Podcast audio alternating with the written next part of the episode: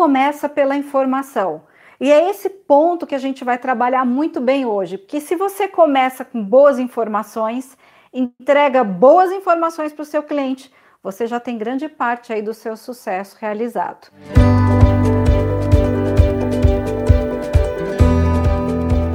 Olá, pessoal, sejam todos muito bem-vindos. Vamos falar a respeito de como conseguir se conectar com o cliente de forma digital e poder aproveitar todas essas oportunidades que os infoprodutos nos trazem e também entender qual é a boa informação que o seu cliente compra de você. Meu nome é Patrícia Tucci, eu sou gentóloga, especialista em gente boa como vocês, e o meu foco é fazer as conexões a conexão com a gente mesmo e a conexão com o outro. E a gente faz isso através de muito autoconhecimento e muito outro conhecimento.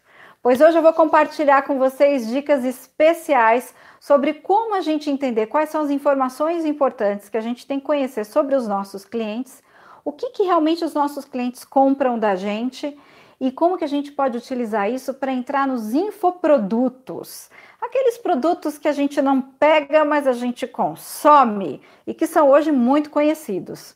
Bom, vamos começar com duas histórias. Eu vou contar a história do milkshake e do cabelo e vocês vão entender como as duas histórias têm tudo a ver. A história do milkshake começou com um especialista em Harvard chamado Clayton Christensen. O Clayton é especialista na área de vendas e negócios ele é o pai do termo disruptivo. Escreveu vários livros super interessantes. Um deles é Muito Além da Sorte. E lá tem a história famosa do milkshake. A história foi a seguinte: uma loja que vendia milkshake, uma sorveteria, queria aumentar suas vendas. Então eles fizeram o que bons proprietários fazem: uma pesquisa com seus clientes para entender o que, que seus clientes queriam. Então, eles perguntaram: o que, que você quer que a gente melhore aqui? O que, que você quer que a gente faça nesse sorvete, nesse milkshake? E as pessoas falaram: eu quero um pouquinho mais de calda de chocolate, eu quero um pouquinho mais de crocância, eu quero um pouco mais de chantilly. Ah, certo! E eles foram anotando. Depois de um tempo, eles refizeram algumas receitas e entregaram um produto novinho em folha para esses consumidores. O que, que aconteceu? Nada, não teve nenhum aumento nas vendas. Foi então que eles chamaram a equipe do Clayton Christensen para entender o que estava acontecendo com relação às vendas, né? Eles tinham feito uma pesquisa, eles tinham mudado a receita. Por que será que as vendas não tinham aumentado? Qual é o seu palpite?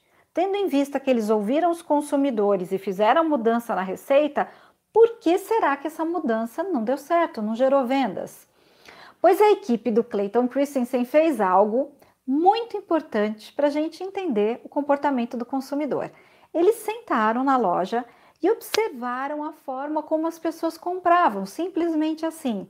Ficaram observando que horas que chegavam, que horas que saíam, como consumiam o produto, para onde levavam, e eles perceberam algumas coisas muito interessantes. Uma é que havia um movimento muito forte na sorveteria no início da manhã e depois ao final da tarde. Perguntaram para essas pessoas do início da manhã para que, que eles compravam aquele milkshake. Reparem bem na pergunta: para que você compra o milkshake? E essa pergunta ela é tão importante e ela é muito diferente do porquê.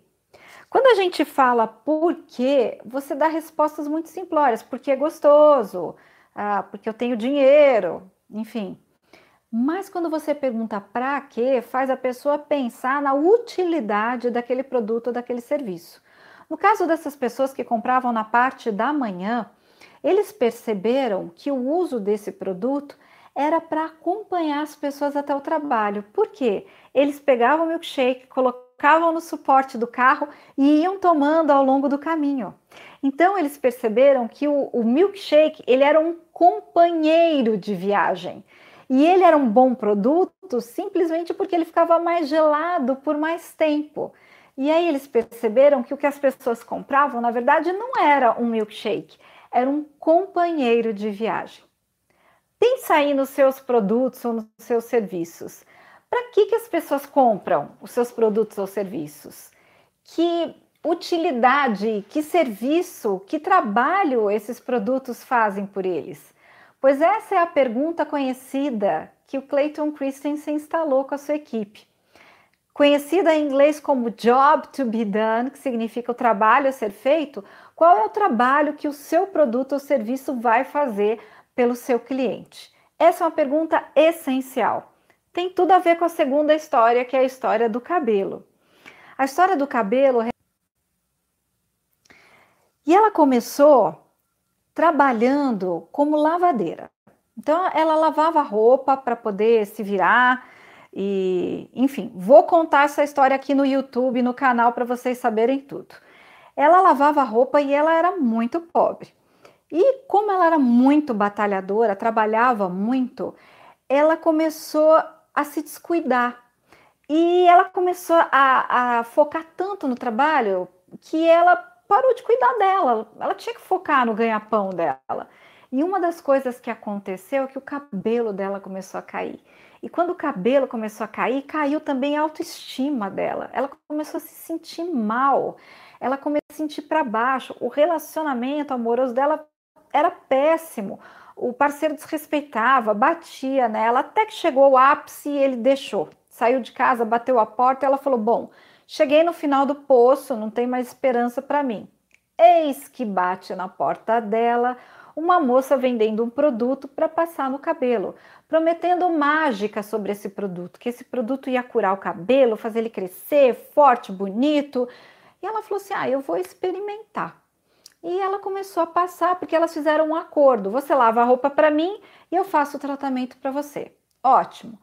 E não é que deu certo? Cabelo dela começou a crescer, começou a ficar bonito, vigoroso, brilhante. A autoestima dela, idem, começou a crescer, começou a ficar forte, vigorosa.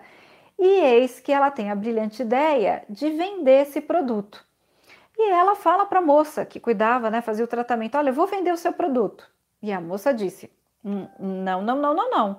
Não quero que você venda o produto, não. Esse produto não combina com você. Esse produto combina com a minha imagem, não com o seu tipo. E ela ficou super chateada, claro. Pensou assim: ah, é? Então, se é assim, sabe o que é mais? Eu vou fazer esse produto, eu vou vender esse produto, vou criar minha fórmula. E ela realmente criou, criou essa fórmula. E a fórmula ficou muito melhor até do que da moça, da original. E ela começou a vender esse produto. Começou a vender, a autoestima dela começou a crescer e ela já estava com outro companheiro que começou a ajudar ela no negócio. Uma das ideias que esse companheiro teve foi adquirir um folheto. E nesse folheto ele escreveu: seu cabelo vai ficar forte, vai crescer, vai ficar brilhante, compre o nosso produto. Ela olhou para aquele folheto e falou: não, não é isso que eu vendo. As pessoas compram o meu produto por quê? O que, que elas realmente querem com o cabelo? O cabelo não é só cabelo. O cabelo é autoestima, é força feminina. E as mulheres cuidam desse cabelo para elas se relacionarem melhor. Então, o que eu vendo não é um cabelo bonito, é uma melhora no relacionamento. Quando ela teve essa sacada, ela escreveu em todos os folhetos: melhore o seu relacionamento. Portanto, gente, com essas duas histórias, a do milkshake e a do cabelo, volto a pergunta para você. O que, que o seu produto resolve para o seu cliente? Qual é a solução? Qual é o trabalho que ele faz pelo seu cliente? Vou ensinar então uma fórmula agora de você aplicar isso no seu dia a dia. E essa fórmula começa com uma pergunta muito importante, que é: para que que o seu cliente compra o seu produto? Para quê? Para que, que ele usa esse produto? Então vamos fazer essa pergunta três vezes? Eu trouxe aqui alguns exemplos. Vamos pensar num tratamento dentário. Primeiro, para quê? Para que, que a pessoa quer um tratamento dentário? Ah, porque ela quer cuidar da saúde bucal. Ok, vamos fazer a pergunta de novo. Para que, que ela quer cuidar da saúde bucal? Ah, para ter um bom sorriso. Vamos fazer a pergunta pela terceira vez. Para que, que ela quer ter um bom sorriso? Hum, para melhorar os relacionamentos dela. Portanto, quando você chega aí, você chega no o que a pessoa de fato compra de você. A pessoa está comprando aqui, na verdade, não é o tratamento dentário. O que a pessoa está comprando aqui de você é o melhora no relacionamento. Quando a gente chega nesse ponto do que a pessoa realmente compra, você pode fazer a última pergunta que é: quais são os outros produtos que também entregam isso? Que outros produtos ajudam no relacionamento das pessoas? Pode ser um psicólogo, pode ser um nutricionista, um personal trainer. Então, todos esses são concorrentes seus. Quem cuida, quem faz tratamento dentário, acha que outros é, dentistas são seus principais concorrentes, mas na verdade aqui, entendendo para quê, para quê, para que a pessoa compra, você consegue perceber que na verdade a sua gama de concorrentes é muito mais ampla. E você concorre aqui com nutricionistas, psicólogos, personal trainers, mas ao mesmo tempo, além de serem concorrentes, eles também podem ser seus aliados. Aliados esses na hora de você criar infoprodutos. É nesse ponto que a gente vai chegar já já. Vamos pensar aqui em outro tipo de cliente que a gente pode ter? Clientes que compram aula de inglês. Então vamos imaginar aqui que a gente tem um aluno de aula de inglês. Vamos fazer a primeira pergunta que a gente tem que fazer sobre esse processo, que é para que que a pessoa compra aula de inglês? Eu posso responder: "Ah, ela compra para fazer uma ter uma segunda língua". Legal, segunda vez. E para que que é importante ela ter uma segunda língua? É importante ela ter uma segunda língua porque ela pode aumentar o seu valor no mercado. Ótimo. E para que, que ela quer aumentar o seu valor no mercado? Ela quer aumentar o seu valor no mercado para poder comprar a sua casa ou para poder trocar de carro. E aí a gente chega exatamente no o que a pessoa deseja com o seu produto ou serviço. Através das aulas de inglês, ela deseja chegar na casa ou no carro dos seus sonhos. Que outras pessoas podem ajudar as pessoas a chegarem na, na casa ou no carro dos seus sonhos? Pode ser uma pessoa de um banco que me ajude a financiar, pode ser uma pessoa que me arranje um outro tipo de trabalho, um headhunter. Então, você pode pensar aqui que os seus concorrentes, dentro da aula de inglês, são headhunters ou são gerentes de banco, enfim, pessoas que nos ajudam a alcançar a casa e o carro. Dentro da aula de inglês, a gente pode pensar em outro tipo de consumidor, que é, vamos imaginar, uma aula de inglês para crianças, ou qualquer aula, tá, gente? Não precisa ser de inglês, não. Mas vamos pensar na consumidora, a mãe da criança, que também é uma consumidora. Para que, que a mãe quer que a criança faça inglês? Primeiro, para quê? Porque é bom para a criança. É bom para quê? Segundo, é bom porque ela para que ela faça mais amigos. Legal. E para que, que é legal a gente fazer amigos? Ah, porque ela vai se divertir e ser mais feliz. Portanto, a gente chega no que a pessoa quer realmente com as aulas de inglês, que a criança seja feliz e divirta-se. Que outros produtos divertem e deixam a criança mais feliz. Pode ser um brinquedo, pode ser um dia no parque, pode ser uma festa. Então, esses também podem ser considerados os concorrentes da sua aula de inglês ou da sua aula de reforço, seja qualquer aula, aula de dança, qualquer aula que a gente pense. Quando a gente pensa no nosso produto ou serviço, então é muito importante a gente perguntar para que o cliente está comprando ou consumindo aquele serviço. Pergunte três vezes para você chegar na raiz. Quando você chegar na raiz, pensa que outros produtos ou serviços oferecem essa vantagem, esse benefício. E pensando nesses concorrentes, quais desses podem ser os meus aliados? Te pergunto isso porque a gente chegou no momento de pensar no nosso infoproduto, que é o produto que a gente pode vender a partir das informações colhidas que são importantes para o nosso cliente. Se eu sei que o importante para ele é comprar o carro, a casa, eu posso pensar em alguns infoprodutos que vão ajudá-lo a realizar esse sonho. Se eu sei que o sonho é divertir e deixar a criança mais feliz, eu posso pensar em infoprodutos que ajudem a deixar a criança mais feliz. Se eu imagino que o meu paciente quer, na verdade, melhorar os relacionamentos dele, eu posso pensar em outros parceiros ou produtos que eu possa englobar para trazer essa melhora no relacionamento. Eu imagino que você já esteja borbulhando de ideias aí, então é bom você ir anotando. Quando a gente fala de infoproduto, vem bem a calhar nesse momento em que a gente está vivendo, onde a gente tem que utilizar ferramentas digitais para fazer a conexão com nossos clientes. Uma, porque algumas pessoas estão de quarentena, uma quarentena preventiva nesse momento de, de vírus. Outra que a gente tem que também pensar é que nós estamos numa era digital, seja por causa do vírus ou seja por causa das habilidades que a gente vai ter que abraçar no futuro, o digital é uma dessas que é super importante a gente conhecer.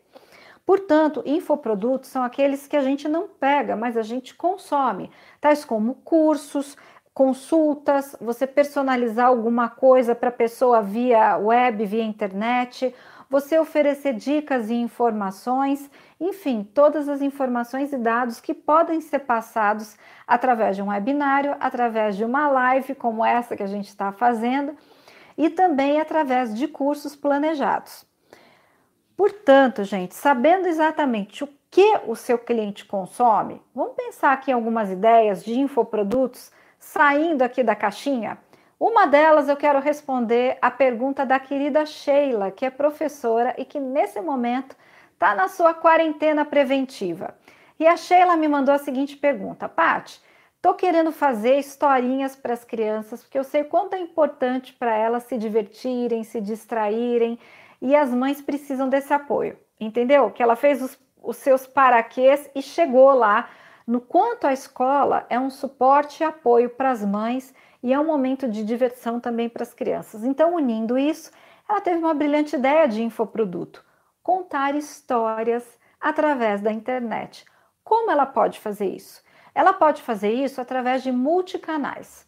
Ela pode contar uma historinha, fazer ilustrações e através das fotos juntar num vídeo e colocar um áudio.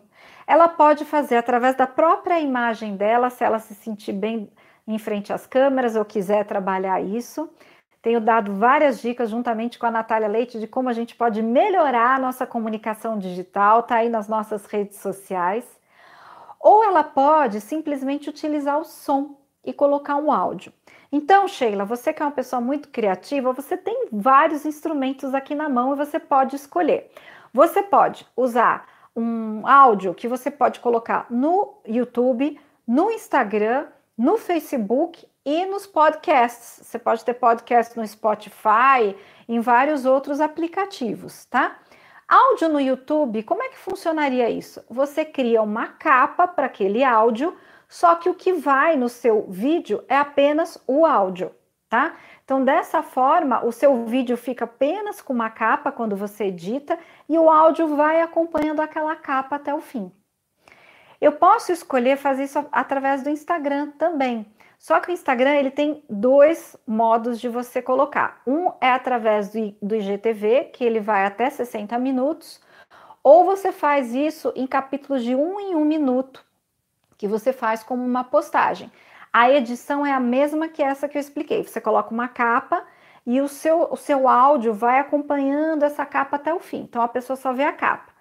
Se você quiser trabalhar suas manhas de edição, você pode ter várias figuras que vão mudando e essas figuras vão acompanhando o seu áudio. Gente, facinho de fazer isso no próprio PowerPoint. Você sabia disso?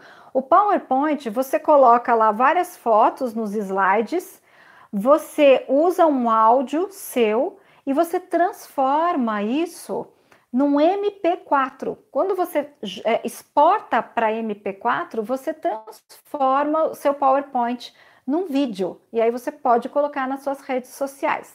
Então, quando eu falo multi-channel, é porque esse áudio que a Sheila vai gravar das histórias pode ser utilizado para vários canais. E essa é a graça do infográfico, você colocar em vários canais. Como ganhar dinheiro com isso? Primeiro, a gente tem que ofertar muita informação de boa qualidade gratuita. E aí vem a pegadinha. O que, que é informação de boa qualidade? Porque a gente está até aqui de informação chata, desnecessária, duplicada. A informação boa é aquela que você descobriu perguntando os paraquês, sabendo que outros produtos também é, atrairiam o seu cliente e sabendo que parcerias você poderia fazer.